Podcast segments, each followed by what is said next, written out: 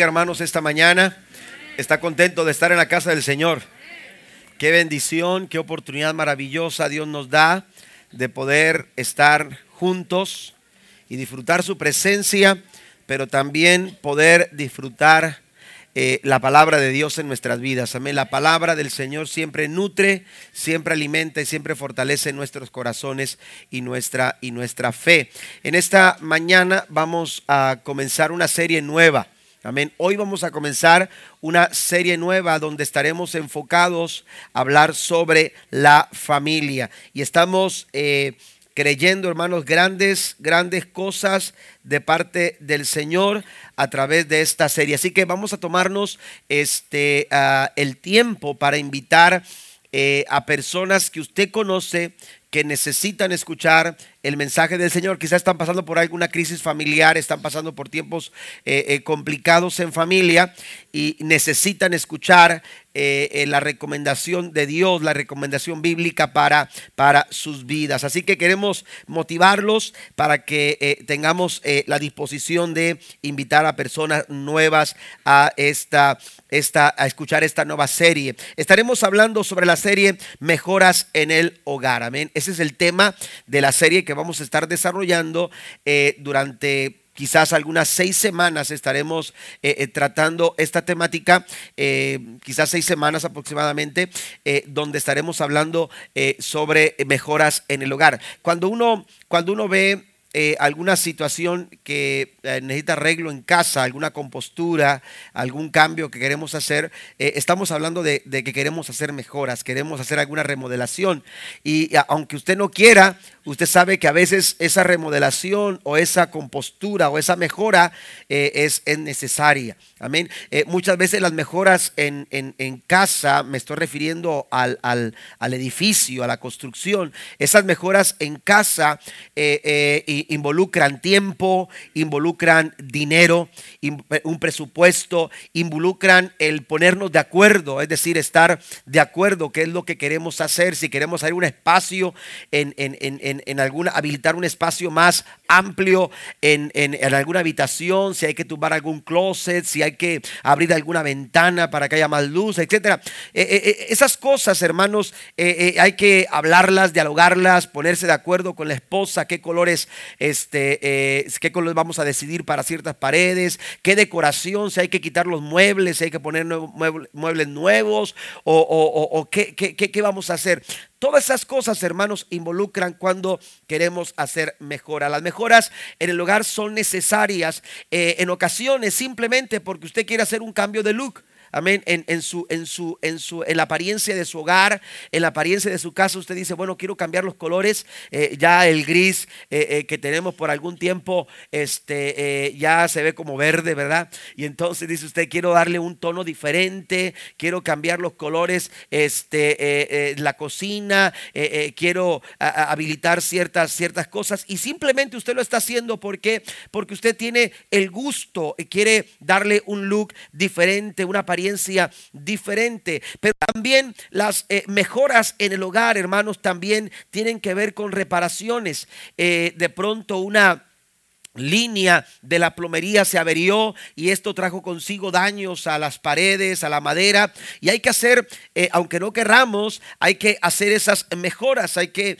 eh, este, arreglar lo que es eh, la plomería, pero también arreglar todo lo que conlleva el, el, atacar ese, ese problema o reparar esa situación. Eh, también, hermanos, las mejoras en el hogar tienen que ver con situaciones que a veces se quedaron pendientes. ¿A poco no?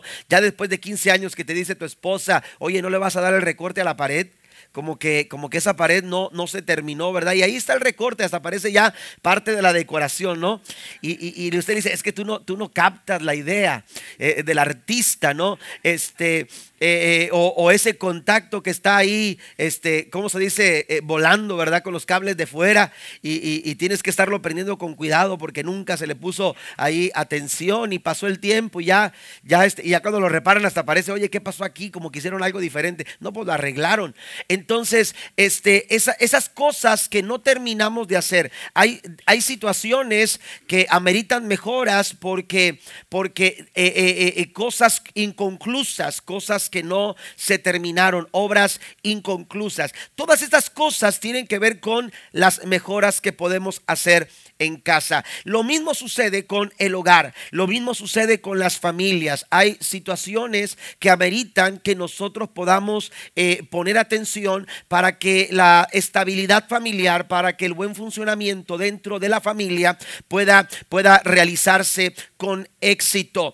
Eh, y, mire, cuando hablamos de mejorar, hermanos, esa palabra es una palabra que siempre debe de estar eh, este, muy, muy cerca de nosotros, muy muy, ligada a nosotros. En la vida siempre tenemos que hacer espacio para mejorar. Amén. Usted de pronto dice es que ya no podemos hacer algo, algo mejor aquí. Siempre que usted haga espacio, usted va a tener la oportunidad de mejorar como padre, como esposo, como hijo como hija, como madre, como esposa, usted puede mejorar. Pero para mejorar, nosotros tenemos que hacer ese espacio. Amén. Eh, usted compra un teléfono ahora y usted dice, mira, me compré el teléfono nuevo. Amén. Me compré un teléfono nuevo. A las próximas semanas su teléfono es un teléfono antiguo. Porque siempre la tecnología está mejorando sus aparatos. Amén. Y lo que usted dice como nuevo ahora, eh, este, eh, ya el día de mañana o las próximas semanas o meses dejará de ser, eh, eh, dejará de ser nuevo para dar paso a algo mejor. Y, usted, quiera o no, va a estar eh, tentado a buscar ese aparato porque mejora la calidad de fotografía, porque mejora la calidad de funcionamiento. Y usted dice, pero, pero, pero como que entonces, mejorar siempre, hermanos, tendrá, tendremos la oportunidad de mejorar, pero para mejorar nosotros tenemos que aprender a hacer espacio. La Biblia nos dice en el Salmo 127, si el Señor no construye la casa. Estamos en, la, en el Salmo 127 y en sus notas, si todavía no las tiene, por favor solamente levante la mano y lo sugiere, le van a hacer llegar eh, las notas de seguimiento de la clase. Si usted las prefiere en inglés, también las tenemos en inglés, aunque yo después de las 11 solamente hablo español. ¿Ok? Este... Pero eh, ahí usted va a tener las notas a su disposición para que usted vaya eh, siguiendo la temática que estaremos tratando en esta mañana. Amén. Pero eh, estamos, estamos en el Salmo 127, versículo 1, la nueva traducción viviente dice, si el Señor no construye la casa, tenemos que partir de esta idea. Si vamos a hacer algo, si vamos a hacer si queremos lograr alguna mejora en la familia, si queremos nosotros construir y que nuestra edificación sea una, sea una construcción estable, tenemos nosotros que partir de esta verdad. Si Dios no está, Amén. Si Dios no está eh, eh, eh, en nuestra construcción, en la forma en que estamos edificando nuestra familia, en la forma en que estamos educando a nuestros hijos, en la forma en que estamos llevando nuestro matrimonio, mire lo que dice la Biblia. Si, si, si el Señor no construye la casa, el trabajo de los constructores, es decir, tu trabajo, dice, de los constructores es una pérdida de tiempo. Si el Señor no protege la ciudad, protegerla con guardias no sirve para nada. Es en vano, dice la reina Valera del 60. Si Jehová no edifica la casa, en vano trabajan los que la edifican. ¿Y a quién le gusta trabajar en vano? ¿A quién le gusta trabajar sin recibir el resultado que uno espera? Por eso tenemos que poner atención a la recomendación que Dios nos da. Si nosotros queremos edificar nuestra familia, si queremos construir nuestro hogar de tal forma que esa construcción sea estable, de tal manera que nuestra familia sea una familia eh, eh, eh, que salga adelante y que, y que pueda ser exitosa, necesitamos nosotros, aleluya, invitar al Señor a nuestras vidas para que Él sea quien dirija la construcción de nuestras familias. ¿Por qué no le da un aplauso al Señor en esta, en esta mañana? Yo quiero decirle que Dios está muy interesado en construir tu casa. Dios está muy interesado en edificar tu matrimonio, en edificar la vida de tus hijos, en dirigir las pautas, en dirigir los pasos que se tienen que dar para llevar nuestras familias a, un, a, una, a una situación bendecida, a una, a una situación de éxito. La verdad es que hoy en día, hermanos, la familia es el grupo actualmente, es el grupo dentro de la sociedad que más está sufriendo. Amén. Última, en los últimos 10 años, la familia, hermanos, está siendo fuertemente atacada. Hay quienes se han propuesto erradicar, hermanos, a la familia. E, el concepto de familia como tal, como lo hemos tenido, como la Biblia nos lo, lo presenta, grupos eh, activistas, grupos eh, este, actualmente están buscando la forma de, cambiarlo, de, destruir ese, ese concepto de familia. Eh, se levanta en contra. Usted puede encontrar libros. Por ejemplo, el año pasado salió un libro que llevaba por tema, escuche lo que decía, la muerte de la familia. Amén. En ese libro se hablan de formas y de maneras y del por qué, aleluya, la familia no puede seguir existiendo. Y eso es una total mentira, porque la familia es el núcleo principal de toda sociedad. ¿Estamos de acuerdo? Dios estableció a la familia y Dios le ha dado a la luz de la palabra, Dios siempre le ha dado un valor, aleluya, eh, ha tratado a la familia con, con tanta importancia como algo tan, tan importante, aleluya, en la formación de las personas. El problema no es la institución de la familia. Es decir, el problema no es que no, no, no, no es la familia en sí, el, eh, eh, como tal, como concepto, como institución. El problema es que como seres humanos nosotros hemos cometido faltas y hemos cometido errores y no hemos querido, aleluya, caminar de acuerdo a los lineamientos y instrucciones que Dios ha dado para que la familia camine de una manera exitosa. Por eso es importante ir a la recomendación bíblica y darnos cuenta de qué forma podemos ser mejores como familia. Eh, optar por el, por el camino fácil eh, no es la solución. Optar por el camino incorrecto no es la solución. Es importante considerar lo que la Biblia dice para que podamos mejorar nuestra función como familia. Entonces, hermanos, necesitamos eh, poner atención a lo que dice la palabra del Señor. Mire, en los, en los, ah, en los 30, 30, años atrás, eh, eh, eh, hace, hace 30 años atrás, dentro de la iglesia, y por eso la necesidad de hablar estos temas. Dentro de la, de la iglesia cristiana, hace 30 años atrás, sucedía un divorcio por cada 500 matrimonios. Un divorcio por cada 500 matrimonios. Amén. Actualmente, en, estos últimos tiempos, las estadísticas eh, señalan, hermanos, de unos años para acá, que dentro de la iglesia los matrimonios están en crisis. Las familias están en crisis. Y escuche esto, esto es alarmante. Uno de cada dos matrimonios en la iglesia, hermanos, están optando por la separación. Dígame si no necesitamos mejorar. Dígame si no necesitamos poner atención. Amén a, las, las, a, los asuntos que tienen que ver con la familia. Lo más alarmante es que a veces estamos pasivamente contemplando lo que está pasando en las familias. Lo más alarmante es que no estamos haciendo algo por eh, fortalecer nuestros, nuestros lazos familiares. Amén. Eh, necesitamos poner atención de cómo podemos mejorar. Cuando Dios pensó en la familia, pensó en brindarle al hombre un refugio un lugar donde sentirse seguro. Cuando Dios pensó en la familia, Dios pensó en darle eh, al ser humano un lugar donde pudiera entrenarse. Mire, eh, cuando usted establece una familia eh, saludable, cuando su familia es una familia, aleluya, que, que está siempre mejorando, usted se va a dar cuenta de que su casa se convierte en un lugar de aprendizaje. Amén. Y antes de que sus hijos salgan de su casa, sus hijos van a aprender muchas cosas en casa. Amén. Y esas cosas que van a aprender tienen que ver con la forma en que se van a relacionar en la vida. La forma en la que ellos se van a relacionar con las personas. Eso lo aprenden en familia.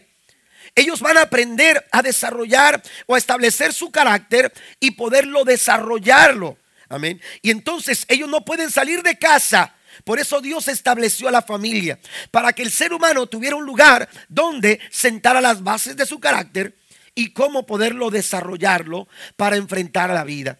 Pero también, hermanos, cuando Dios pensó en la familia, pensó en valores. Donde, aleluya, el ser humano puede, aleluya, eh, eh, eh, establecer valores, valores, valores de peso, valores importantes. Es a través de la, de la familia.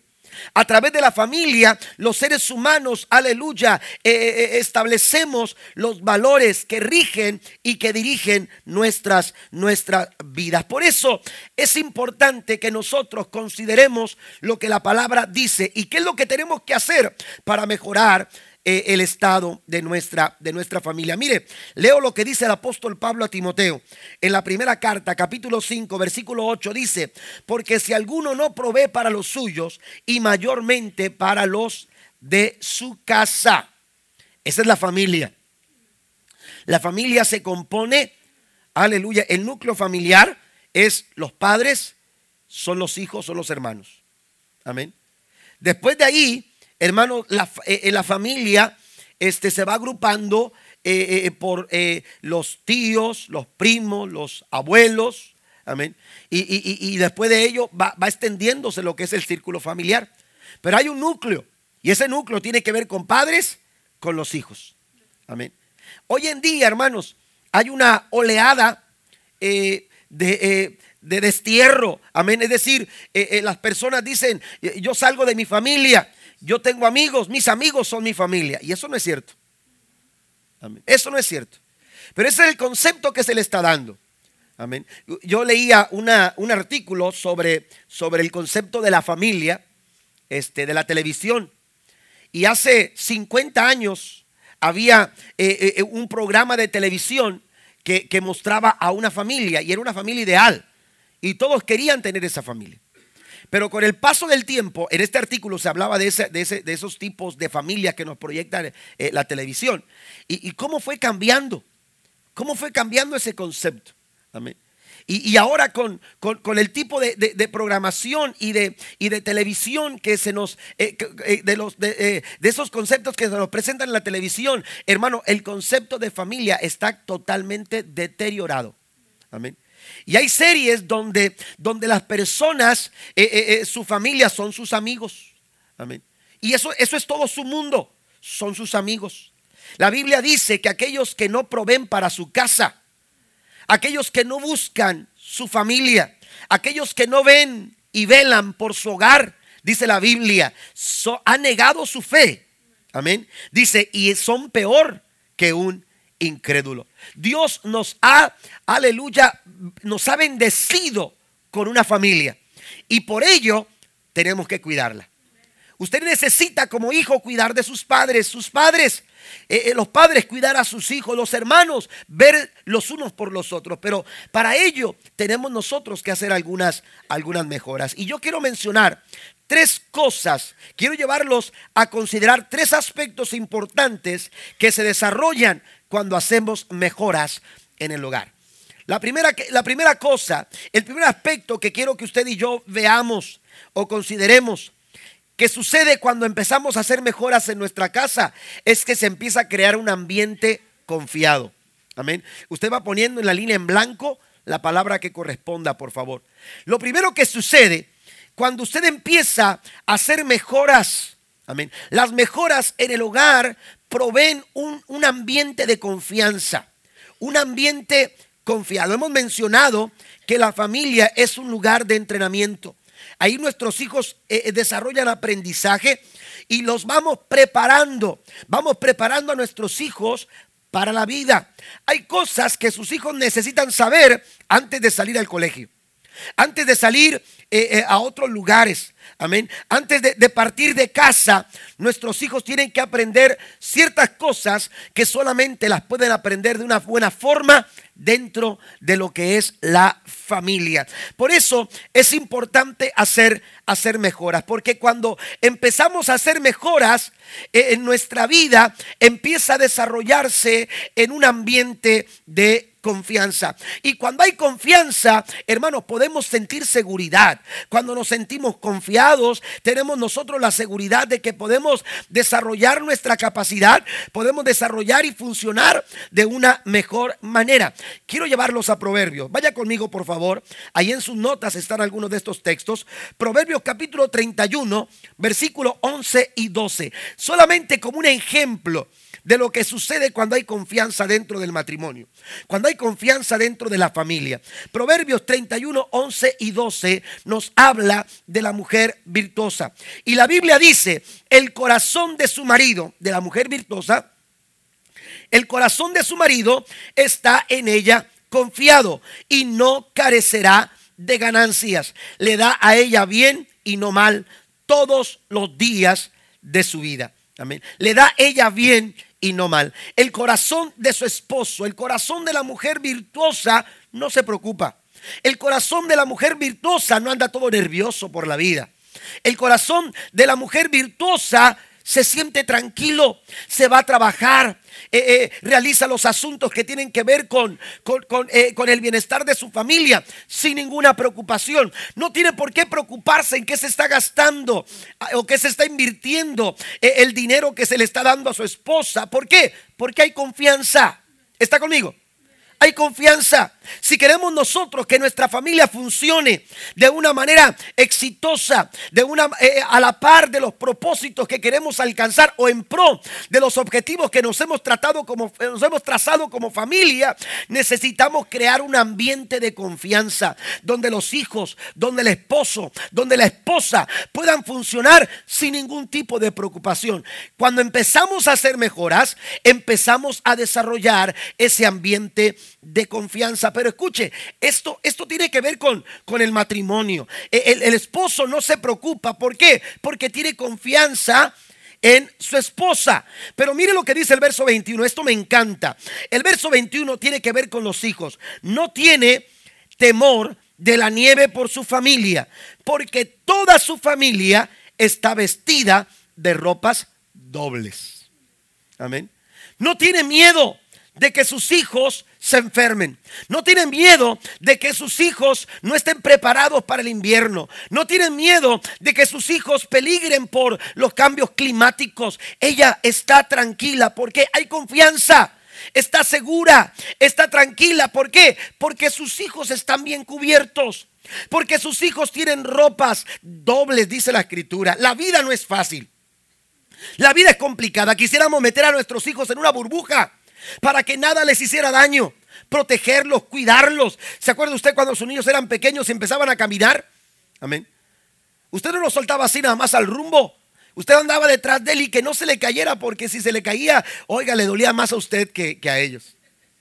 Amén. ¿Me entiende? No queríamos que a nuestros hijos les pasara nada, que, quisiéramos meterlos en una burbuja. Recuerdo cuando salíamos, salimos del hospital, el pediatra que nos despidió eh, este, eh, eh, a casa, estábamos listos para salir y, nos empezaron a dar algunas recomendaciones. El pediatra nos dijo, si ustedes tienen frío, el niño tiene frío, la niña tiene frío, porque era Areli. Y, y si la niña, si ustedes tienen calor, la niña tiene calor. Y, no se nos quedó así. ¿Por qué? Porque como padres, hermanos, usted anda en playera y como si nada, pero empieza un vientecito y le pone al niño a la chamarra de invierno, ¿no? Y vayas a jugar, mijo, y el niño va así. ¿Amén? ¿Me entiende? ¿Por qué? Porque no queremos que a nuestros hijos les pase nada. Pero la vida es difícil. Ellos van a enfrentar situaciones complicadas. Ellos van a tener que tomar decisiones complicadas. Ellos van a tener que, aleluya, eh, eh, eh, empezar a, dar pasos, aleluya, para empezar a funcionar, para empezar a trabajar, para empezar a aportar, para empezar a, a labrar su propio camino. Pero escuche esto, cuando usted crea un ambiente de confianza dentro de la familia, nuestros hijos salen a la vida con ropas dobles. Nuestros hijos van bien protegidos ¿Cuántos alaban al Señor por ello? Nuestros hijos están bien cubiertos. Aleluya, cualquier situación que pudiera venir, usted va a tener confianza, va a estar tranquilo, va a estar en paz, porque usted sabe que sus hijos están preparados para enfrentar cualquier circunstancia. Den un aplauso al Señor. La Biblia dice, aleluya, que, que ella está confiada, ella está tranquila, no tiene temor porque toda su familia está vestida de ropas dobles. Vamos a crear un ambiente de confianza para que nuestros hijos puedan desarrollar. Mire, en la familia, aleluya, en el círculo familiar, las debilidades, aleluya, son, son, fortalecidas a través de, los cuidados de los padres, a través de la relación, eh, eh, eh, de la relación que se desarrolla dentro de la familia. Nuestras debilidades se fortalecen y, y nuestras, nuestras capacidades se reafirman. Por eso es importante el círculo familiar. Amén. Mire, eh, eh, yo quiero mencionar cuatro relaciones principales dentro del hogar. Hay cuatro relaciones que usted necesita para poder crear, eh, hacer esa mejora, para crear ese ambiente de confianza. La primera relación tiene que ver con Dios. La familia tiene que relacionarse con Dios. La Biblia nos dice en Marcos 3:25, bueno, esto hablando de, lo que Dios espera de la familia, dice, y si una familia está dividida contra sí misma, esta familia no puede mantenerse en pie. Es decir, Dios creó a la familia para que desarrollara buenas relaciones. No puede haber divisiones en la familia. No puede haber, aleluya, eh, eh, eh, de alguna manera este, separación en la familia. Dios no se agrada de la separación. Dios no se agrada de que los hijos se vayan de casa por, por resentimiento, por dolor. Llegará el momento en que nuestros hijos se vayan. Pero llegará ese momento cuando ellos estén preparados, cuando ellos estén listos para hacerlo. Pero antes no. Amén. Hay que darles todo lo necesario para que ellos salgan y, puedan enfrentar las circunstancias y las vicisitudes que la vida les presente. Pero una casa dividida no puede prevalecer. Una, una familia dividida no permanece. Por eso es importante poner atención a estas relaciones. Usted necesita poner atención en su relación con Dios. ¿Cómo está su familia con Dios? ¿Cómo está su vida eh, eh, de familia en relación con Dios? Es el centro de su vida, es el fundamento de su familia. Amén. Usted y yo necesitamos poner atención a nuestra relación con Dios. Poner atención en nuestra relación matrimonial. Amén. Esa es la segunda relación. Amén. Eh, eh, de las relaciones principales, la primera es Dios. La segunda es el matrimonio. Amén. Los hijos, cuando ven un matrimonio que se relaciona bien, los hijos van a estar bien. Los hijos van a estar bien. Una ocasión un adolescente, un jovencito de algunos 12, 13 años, vino y me dijo, pastor, eh, yo no tengo por qué tomar una decisión y por qué mis padres me dicen con quién te vas a ir. Él, él, me lo decía de esa forma. ¿Por qué tengo que tomar la decisión yo? ¿Por qué me ponen en esta situación? A ningún hijo le gustaría tomar la decisión de irse con papá o irse con mamá. E, eso no va con lo que Dios establece en la palabra. Eso no es lo que Dios estableció en la palabra. Amén. ¿Por qué no hacer mejoras? ¿Por qué no cambiar la actitud en la relación matrimonial? ¿Por qué no buscar de qué forma como matrimonio podemos superar las circunstancias eh, eh, y las dificultades que estamos pasando? Eh, ¿Por qué? ¿Por qué no hacer lo que, lo que Dios nos dice que tengamos que hacer? Las mejoras, hermanos, nos llevan a desarrollar mejores relaciones. Y, y si la relación matrimonial está bien, la familia va a estar bien. La familia va a estar bien. La tercera relación es la relación entre padres e hijos. La relación entre padre e hijo. Aquí quiero mencionar algo, aunque no me detengo mucho porque vamos a estar hablándolo en las próximas semanas, pero eh, esto solamente es, eh, es un poco de lo que estaremos tratando. Pero eh, en la relación de padre e hijo, escuche esto, Dios no te llamó a ser el mejor amigo de tu hijo. Hay padres que están obsesionados eh, eh, o madres obsesionadas con ser la mejor amiga de su hija, se peinan igual, se visten igual. ¿Sí? ¿Me entiende? Dios no nos llamó a eso. Amén. Dios te puso a ti como su padre. Amén. Dios te puso a ti como su madre. Pero hay que, hay que hacer apertura, hay que abrir, hay que tener líneas de comunicación con nuestros hijos, hay que ver formas en las que podemos conectar con ellos, pero hay que hacerlo en nuestra posición de padre. E, e, esa es, la, posición. Si usted va al Antiguo Testamento, se dará cuenta, amados hermanos, que eh, eh, Abraham tuvo una relación tan, tan estrecha con su hijo, Isaac. De tal forma que cuando, que cuando Dios trató con, con Abraham, Isaac no cuestionó, no cuestionó lo que, lo que, lo que su padre le estaba diciendo. Amén. Ahora, con tanta confianza, su hijo eh, eh, le dijo, vamos papá. Amén. Con tanta confianza, ¿por qué? Porque seguramente era algo que acostumbraban a hacer. Pero esa relación de padre-hijo e debe de alimentarse todo el tiempo. Debe de, de, fortalecerse todo el tiempo. Usted va a la Biblia y Noé, aleluya, les dijo a sus hijos, les dijo, ¿saben qué? Dios me dijo que viene un diluvio. Y tenemos que prepararnos. ¿Y sabe qué hicieron los hijos? Se prepararon. Y si papá dice que Dios le habló, Dios le habló. No hubo cuestionamientos. Cuando Josué dice, yo y mi casa serviremos a Jehová, él no se detuvo a preguntarle a sus hijos, ¿cómo ven muchachos? ¿Lo hacemos o no lo hacemos? Porque la relación padre e hijo se alimenta todos los días. Amén.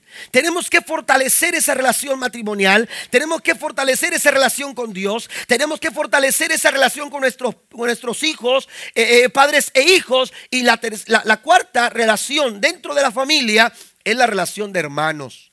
Tenemos que procurar que nuestros hijos, aleluya, puedan ver a, sus hermanos de, una manera eh, buena. Siempre, aleluya, procurar el bien, común en nuestros, en nuestros hijos. Mire lo que dice 1 Corintios capítulo 1 versículo 10. La nueva versión internacional dice, le suplico hermanos en el nombre de nuestro Señor Jesucristo, que todos vivan en armonía y que no haya divisiones entre ustedes, sino que se mantengan unidos en un mismo pensar y en un mismo propósito. Amén. En un mismo pensar, habrá que decir, pastor, pero eso no está hablando sobre la familia. Oiga, Escuche lo que le voy a decir. Si el apóstol Pablo, amén, si el apóstol Pablo hace esta recomendación a personas que se miraban tres horas al día y después se iban a sus casas, tres horas al día o dos horas, no sé cuánto duraría el culto. Amén. Pero imagino que los cultos más o menos, a lo mejor unos tres, a lo mejor hasta cinco horas, ¿no? Antes. Pero, pero escuche, eh, que se miraban un tiempo en la iglesia y, que estaban ahí, convivían un poco. Eh, el apóstol Pablo dijo, hey, nos conviene que si vamos a estar juntos, estemos con un mismo pensar y con un mismo propósito. Porque no lo vamos a hacer si no estamos en esta condición. Si a ellos el apóstol le, eh, parece apremiante hacerles esta recomendación, cuánto más aquellos que vivimos en una misma casa que te duermes y te levantas viendo a tus hermanos, viendo a tus hijos, viendo a tu esposa. Amén. Amén. ¿Cuánto más nosotros debemos de buscar y de procurar, hermanos, evitar cualquier cosa que nos pueda dividir a fin de que podamos convivir y estar juntos como lo dice el Salmo 133, versículo 1. Mirad cuán bueno y cuán delicioso es habitar los hermanos juntos y en armonía. Den un aplauso al Señor esta mañana. Cuando, cuando tenemos este tipo de, relaciones, eh, eh, eh, cada una, aleluya, funcionando como conviene, vamos a, vamos a caminar, aleluya, en confianza. Vamos a funcionar. podrán estar en la escuela los niños, usted podrá estar en su trabajo, podrán estar en, alguna, en algún otro lugar, pero siempre va a haber la confianza, va a haber una actitud de confianza, va a haber un ambiente de confianza que está nutriendo, aleluya, para bien el desempeño y funcionamiento de cada persona dentro de la familia. Quiero enfocarme a lo que dice Proverbios capítulo 14, versículo 26. En el temor de Jehová está la fuerte confianza. Amén. En el temor de Jehová está la fuerte confianza y esperanza tendrán sus hijos. Cuando hay confianza en casa, Amén. Sus hijos van a caminar con esperanza. Sus hijos van a caminar confiados. Y David es un, es un vivo ejemplo en la Biblia de una persona que camina en confianza. Aleluya. Es a través de la confianza. Aleluya. Que David se inspiró para poder enfrentar la circunstancia complicada que le presentaba Goliat. Aleluya. Usted recordará ese momento cuando, cuando David, aleluya, entró al campamento eh, de Israel que estaban atemorizados por las palabras que ya tenía 40 días el gigante Goliat expresando y que nadie se atrevía a desafiar. ¿Qué fue lo que motivó a David para decir, no se turbe el corazón del pueblo, que no se turbe el corazón del rey Saúl, que aquí está David, yo voy a ir y voy a pelear contra él? Oiga, qué tremendo. Amén. Qué tremendo. Si usted recuerda, las palabras de Goliat fueron estas. ¿Soy acaso yo perro para que vengas a mí con palos? ¿De qué se trata? Eh, eh, ¿Dónde tienes la cabeza? ¿A quién se le ocurre venir a pelear con un hombre como yo? Con cinco piedras y una, y una onda por ahí. Amén. Entonces, cuando, cuando, cuando eh, Goliat lo vio, oiga, siempre nos vamos a encontrar un Goliat en el camino que quiera minimizar nuestras capacidades, nuestras oportunidades. Siempre nos vamos a encontrar. Pero mire, yo le voy a decir algo. Yo me he encontrado personas con mucho talento que no han hecho nada. Pero me he encontrado gente con tan poco talento, pero con un nivel de confianza y de seguridad que saben aprovechar lo poco que saben aprovechar aquello que para algunos es poco, para ellos es suficiente para enfrentar cualquier situación y cualquier circunstancia. Usted quizás usa eh, este, eh, por internet eh, la tienda Amazon. Amén. ¿Sabe que la tienda Amazon, el dueño de, la tienda Amazon, es actualmente el, el, tercer hombre más rico de todo el mundo? Amén. y este hombre eh, comenzó a, distinguirse desde muy temprana edad en la escuela por ser muy destacado. Y él eh, eh, tenía sus buenas notas, él sobresalía en muchas cosas. Cuando él sale después de, de graduar del colegio, él tenía un trabajo seguro en una de las compañías más importantes en Wall Street. Amén. En Wall Street. Entonces resulta que cuando, que cuando él está ahí, hermanos, él empieza a sobresalir, empieza a destacar. Y, oiga, era, eh, estaba ganando mucho dinero y, le estaba dando mucho dinero a la compañía. Todo estaba bien hasta que de repente él, él dijo, voy a renunciar porque esto no va con lo que yo quiero, con lo que yo quiero alcanzar. Y entonces fue con su patrón y le dijo, ¿sabes qué? Con el dueño de la compañía renuncio. Y le dijo, pero ¿cómo vas a renunciar? Cuando los padres supieron que iba a renunciar, le dijeron, ¿qué te pasa? ¿Por qué vas a renunciar si te está yendo muy bien? Él dijo, no, quiero renunciar. Y renunció. Nada, aunque le ofrecieron más dinero, él renunció. ¿Y sabe qué es lo que sucedió con este hombre? Él al poco tiempo empezó a trabajar en su garaje, si no me equivoco, fue en el garaje, que él empezó a trabajar, hermanos, con una tienda de, eh, de libros por internet. Y actualmente, hermanos, es la tienda Amazon, que lo ha llevado a tener ganancias, hermanos, por todo el mundo y que lo ha convertido en el tercer hombre más rico de todo el planeta. Cuando tú tienes confianza, tú vas a enfrentar a Goliat y a otros hermanos, llámense como se llamen. Tu familia va a estar preparada para enfrentar cualquier circunstancia.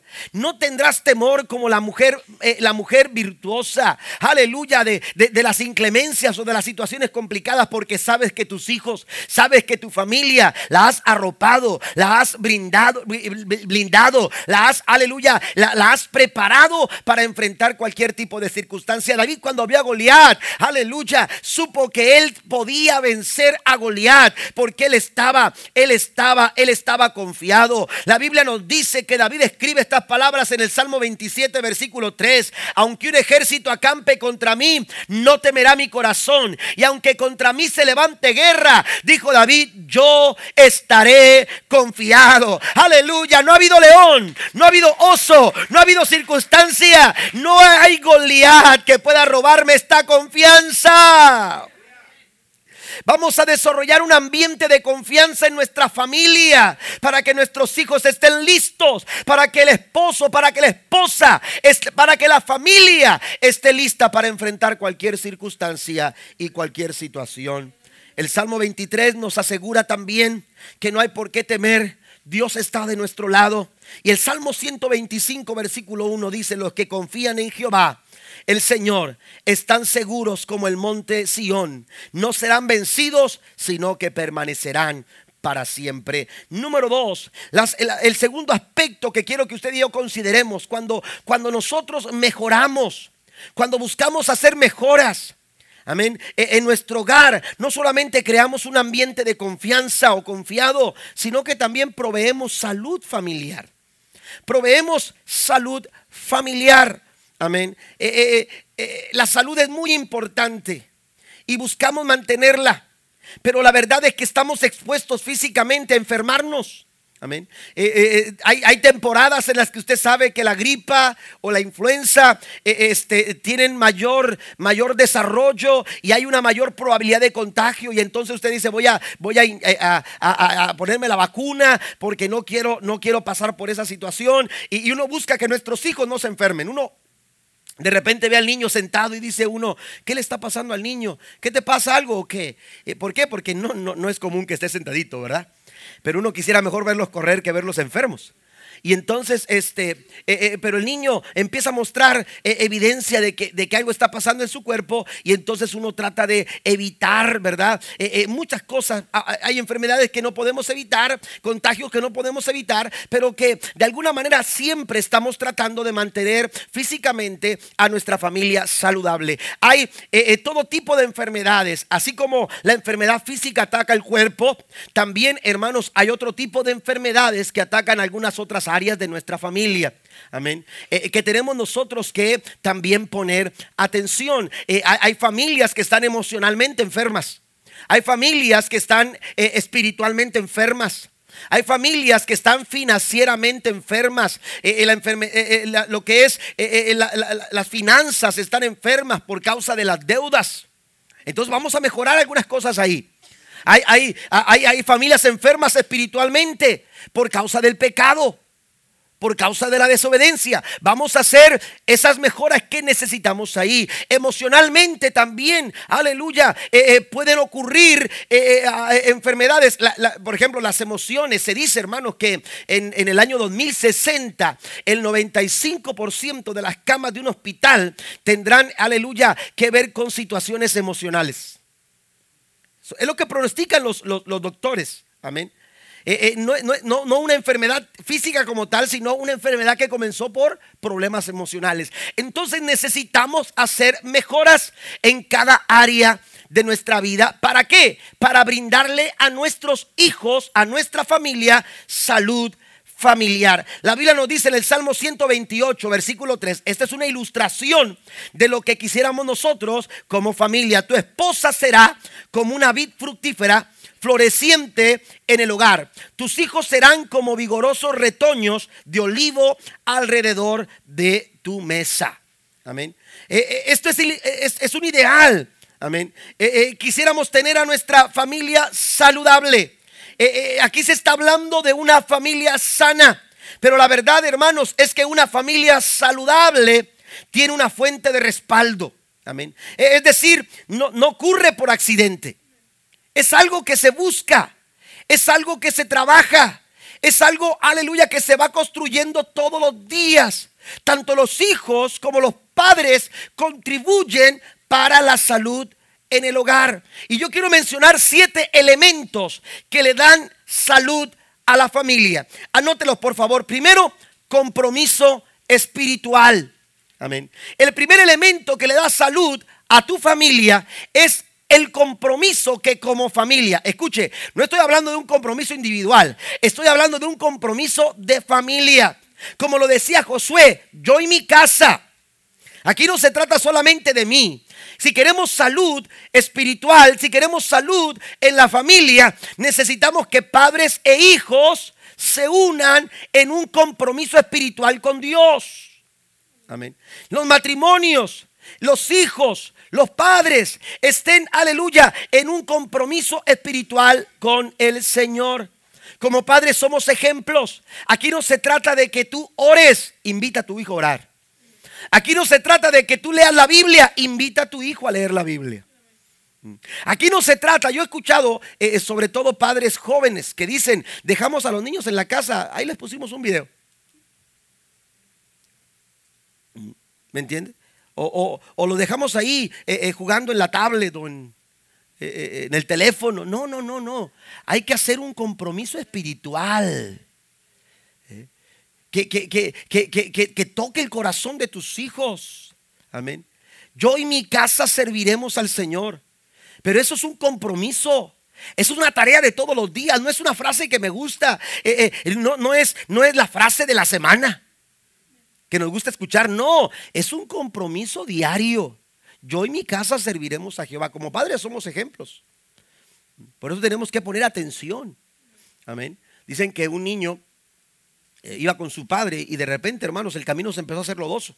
Y entonces el, el, niño tenía como nueve años y el papá iba caminando y le, le dijo al niño, sígueme, este, porque está muy eh, difícil aquí el camino y te puedes rebalar y, este, y, no quiero que te resbale, así que este, sígueme y ven detrás de mí. Y el niño empezó a seguir a su papá y, entonces iba caminando el papá con mucho cuidado, buscando eh, este, el lugar más sólido para poder este, eh, acomodar el pie y, tener el soporte para poder seguir adelante. Y entonces, de repente, mientras iban caminando, vio que su hijo se iba quedando allá en el, eh, un poquito hacia atrás, a distancia, y volteó y le dijo: Fíjate bien dónde caminas porque te puede resbalar, te puede resbalar y puede ser peligroso. Y el niño que tenía nueve años le dice, sí papá, no te preocupes, eh, pero ten cuidado tú porque voy siguiendo tus pisadas. Amén. Es decir, si tú te caes, yo me caigo. Amén. La familia tiene que hacer un compromiso. Como familia necesitamos comprometernos espiritualmente. Si Jehová no edifica la casa, todo lo que hagamos, todo será en vano. También permanencia. El segundo elemento es permanencia. tenemos que proveer un sentido de permanencia a nuestros hijos. El hijo pródigo se equivocó porque pensó que fuera de casa iba a estar mejor. Va a llegar el momento en que nuestros hijos se vayan para, formar sus propias familias, amén, para establecer, aleluya, el rumbo que tomará su vida, pero, pero no antes, amén. Para cuando ellos salgan tienen que estar bien preparados. Yo le decía a una joven esta semana pasada que, que el, el, novio no, no vino a verla en las fechas de, de fechas navideñas, no vino a verla. Y, le, y, y, dijo, no, no va a venir. Y entonces le dije, qué bueno, se me comienza. Qué bueno que no va a venir. Este, porque me dijo ella, es que se va a ir con su familia. Dije, ah, qué bueno que no va a venir.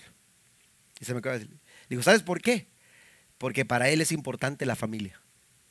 Y si algún día tú te llegas a casar con él, vas a saber que es un hombre que, que, su familia le va a importar. ¿Eh? Vamos a formar una buena familia.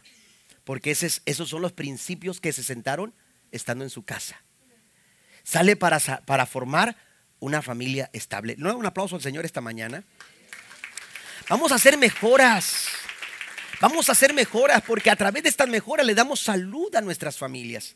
Le damos salud a nuestras familias, permanencia. El hijo pródigo se equivoca porque pensó que fuera de casa estaría mejor. No, no vamos a estar mejor fuera de casa. Necesitamos nosotros, aleluya, cumplir los propósitos que Dios tiene para nosotros como, como familia. Hay que dar, hacerles sentir permanencia a mi hija mayor ahora que está en el colegio. Bueno, las dos ah, están en el colegio, pero, pero cuando salió la primera, ¿verdad? Que, que, tuvo que salirse a estudiar este, eh, oiga, están en el mismo colegio, solo que Areli tenía que estar desde el jueves y Basti iba a llegar apenas eh, el lunes, se va. Pero eh, recuerdo que, que, este, que cuando, cuando salió, oiga, pues, toda su emoción, amén, ya estoy en el colegio y que no sé qué. De repente, a las cuantas semanas, después de que pasaron los días, los días hicieron semanas y después llegó el mes, este, yo le mandaba mensajes y hablaba con ella y todo, mi esposa también. Y este, pero ya después, nosotros le hablábamos. Cuando, cuando después de que se cumplió el mes, ella nos hablaba. ¿Cómo están? Y yo le decía a los muchachos, hagan ruido, hagan ruido. Y decía, ¿qué están haciendo? ¿Por qué soy eso? ¿Y qué comen? Y oye, pues, ¿de qué se trata? ¿Me estás investigando? Le decía yo jugando, ¿va? Sí, porque ella quería estar ahí. Ella quería estar con nosotros. ¿Y a dónde van? ¿Y qué hicieron? ¿Y qué esto? Y la hablaba mi esposa también para lo mismo. ¿Y, y qué ¿Por qué? Porque ellos tienen un, un sentir de permanencia, un sentir que pertenecen a un lugar. Tú sales a trabajar en la mañana, pero sabes que regresas a un lugar al cual perteneces. Tus hijos salen a la escuela, pero saben que regresan a un lugar al cual pertenecen. Ese es el sentido de permanencia que le da salud a nuestro hogar, a nuestra familia. Tercero, prioridad. Amén. Tercero, prioridad. Este elemento es muy importante. La prioridad demanda tiempo. La prioridad, la prioridad, demanda esfuerzo. La prioridad demanda que eliminemos aquellas cosas que nos quieren robar o que le quieren robar el lugar a nuestra familia. Eh, demanda, eh, hermanos, inversión también, eh, a veces económica. Aleluya, porque cuando tu prioridad es tu familia, dice la Biblia que donde está tu tesoro, ahí va a estar tu corazón. Amén. La familia es un baluarte, es un valor que Dios ha puesto en nuestras manos. Herencia de Jehová son los hijos. Número cuatro, cuarto elemento, voy un poco más rápido. Comunicación. Amén. Comunicación, hermanos, no es gritar, comunicación no es eh, eh, pasarnos el tiempo hablando. Podemos hablar mucho sin comunicar nada. Amén. Y hay veces que, es lo que sucede dentro de las familias. Eh, todos están hablando, pero nadie está escuchando. Dice el Señor que tenemos que ser tardos para hablar. Amén. Y estar listos para qué? Para escuchar. Escuchemos. Vamos a escuchar a nuestros hijos, vamos a escuchar a nuestra esposa, vamos a escuchar al, esposo, vamos a escuchar porque cuando uno, el principio para empezar a comprender y a entender lo que está pasando es escuchar, no es hablar. Amén.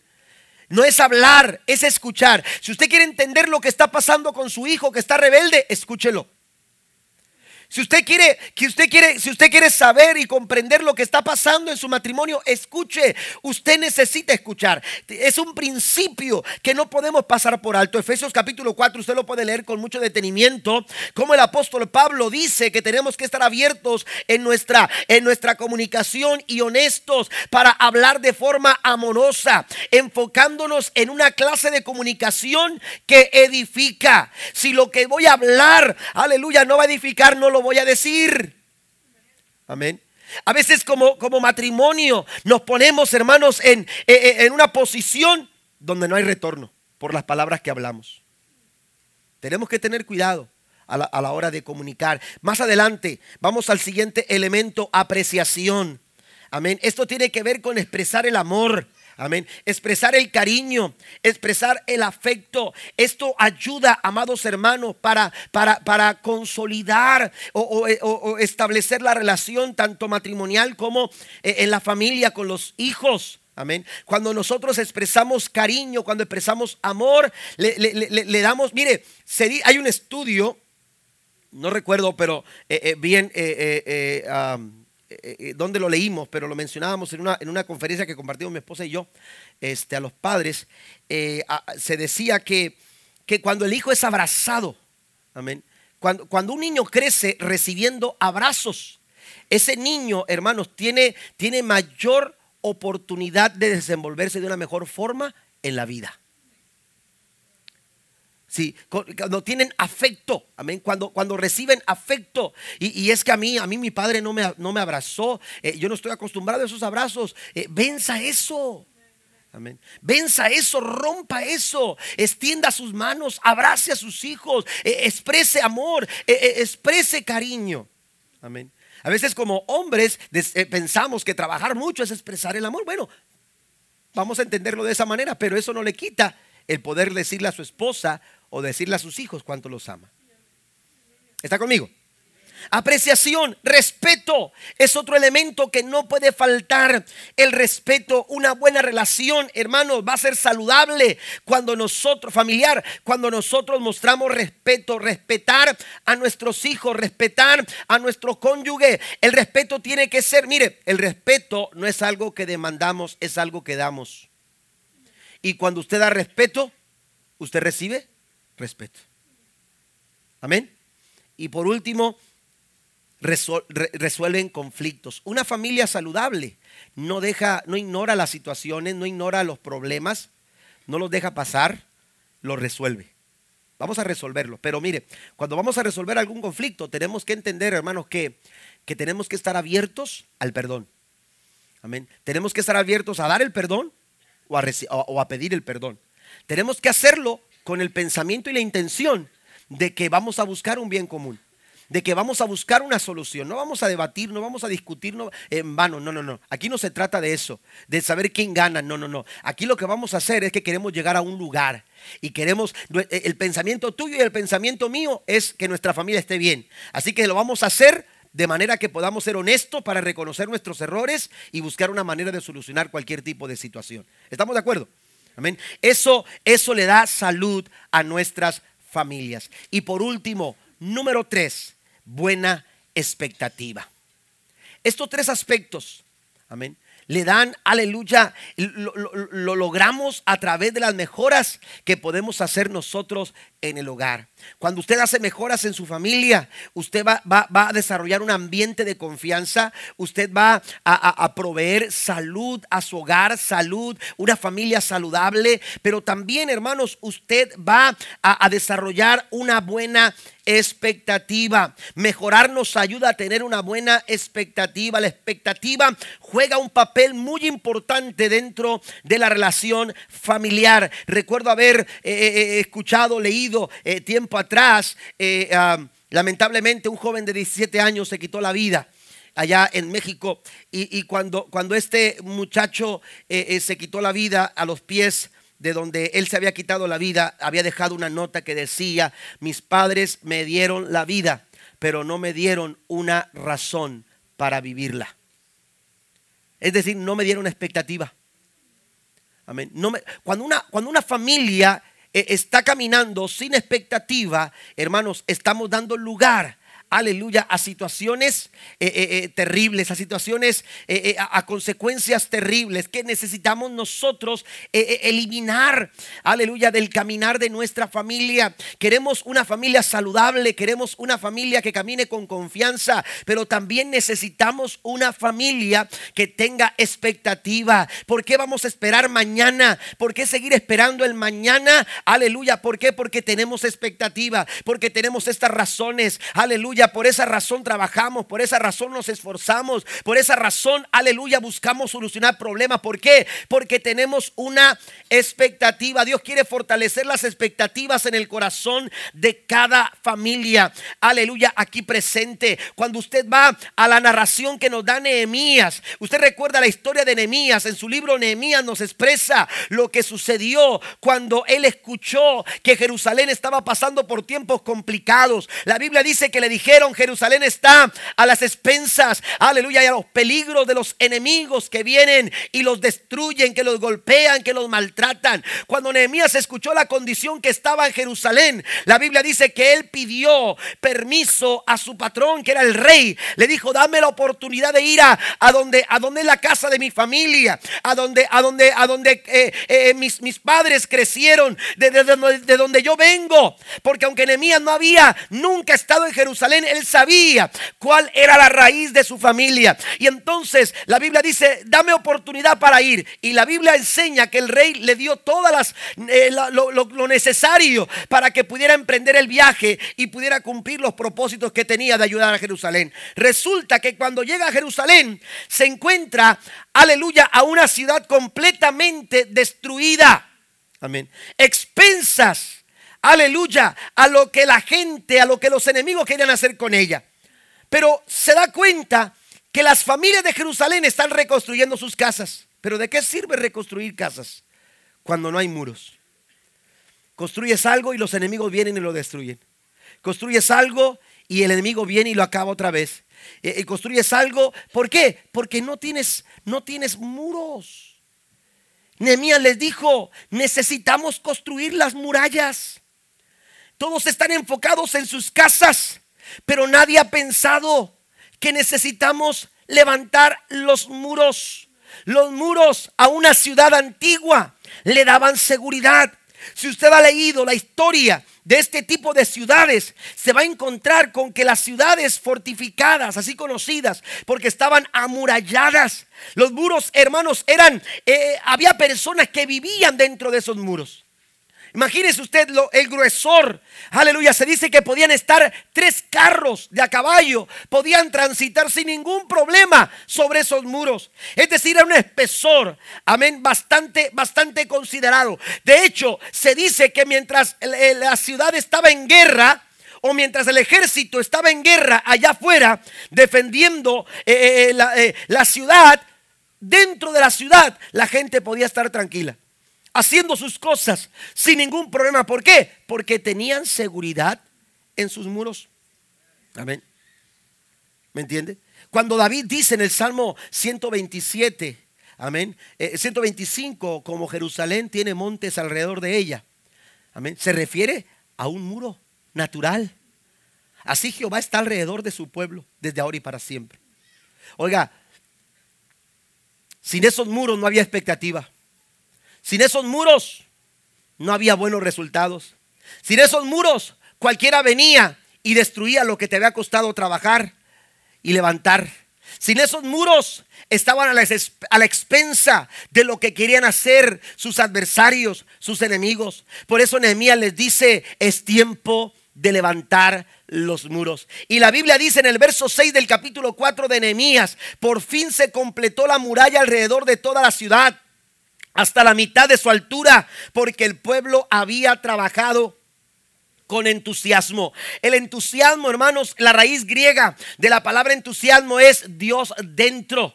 Una persona entusiasta, aleluya, tiene la fuerza y el apoyo que Dios da al corazón para cumplir todo aquello que nosotros queremos alcanzar mediante la gracia y el favor del Señor. Y la Biblia dice que el pueblo empezó a trabajar cuando Nehemías les dijo, hay que levantar el muro, se construyó la muralla hasta la mitad. De repente, cuando los enemigos vieron lo que estaba pasando, dijeron, ¿acaso los vamos a dejar que sigan trabajando así? Hay que, hay intimidarlos y hay que detenerlos. Y entonces el pueblo empezó a ver que los enemigos empezaron a armar, aleluya, eh, un batallón, se empezaron a juntar para venir en contra de ellos. Pero Nehemías alertó al pueblo y animó al pueblo y les dijo, ustedes tienen que mantenerse en su lugar. Pero ¿sabe qué fue lo que hizo Nehemías? Hizo mejoras. ¿Y sabe cómo mejoró?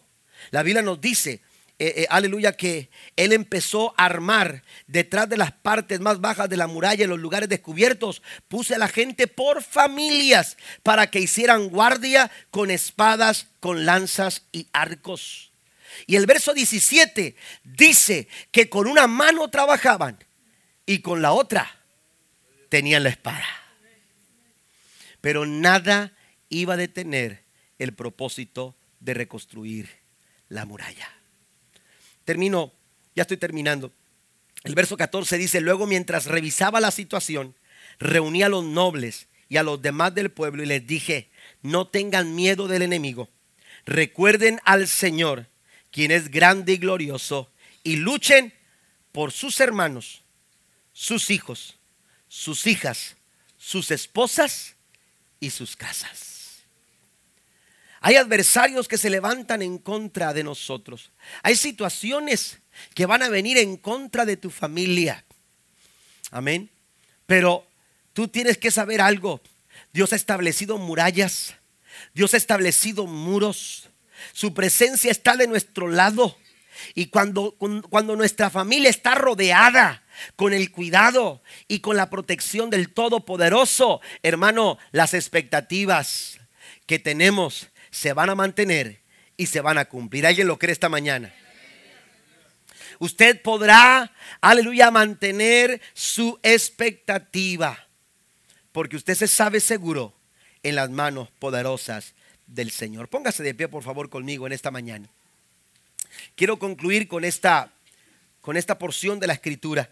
En Josué capítulo 24, versículo 15. Y si mal os parece servir a Jehová, Dice el Señor, escogeos aquí, dice, dice Josué, escogeos hoy a quien sirváis, si a los dioses a quienes sirvieron vuestros padres cuando estuvieron al otro lado del río, o a los dioses de los amorreos en cuya tierra habitáis. Pero yo y mi casa serviremos a Jehová. Esa fue la expectativa de Josué.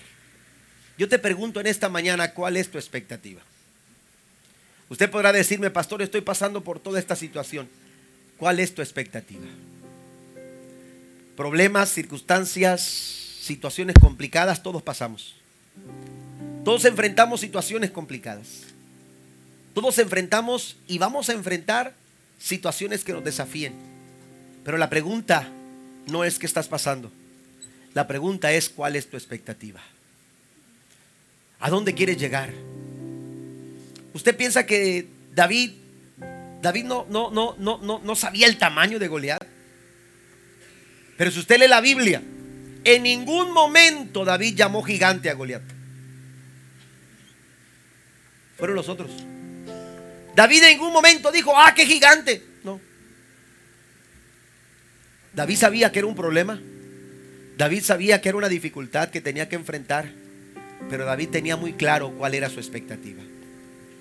Mi expectativa es, mi expectativa es que Jehová está de mi lado y Él ya te ha entregado en mis manos. Fíjese, no le dice siquiera te va a entregar, no, le dice ya te entregó. Ya te entregó, esa es mi expectativa. Ya te tengo en mis manos. Amén. Cuando usted enfrenta la vida con expectativa, ninguna circunstancia lo va a detener. Ninguna situación va a detener a tu familia. La Biblia dice que aunque el enemigo se levante como río, el Espíritu de Jehová levantará bandera en contra de él. ¿Alguien lo cree?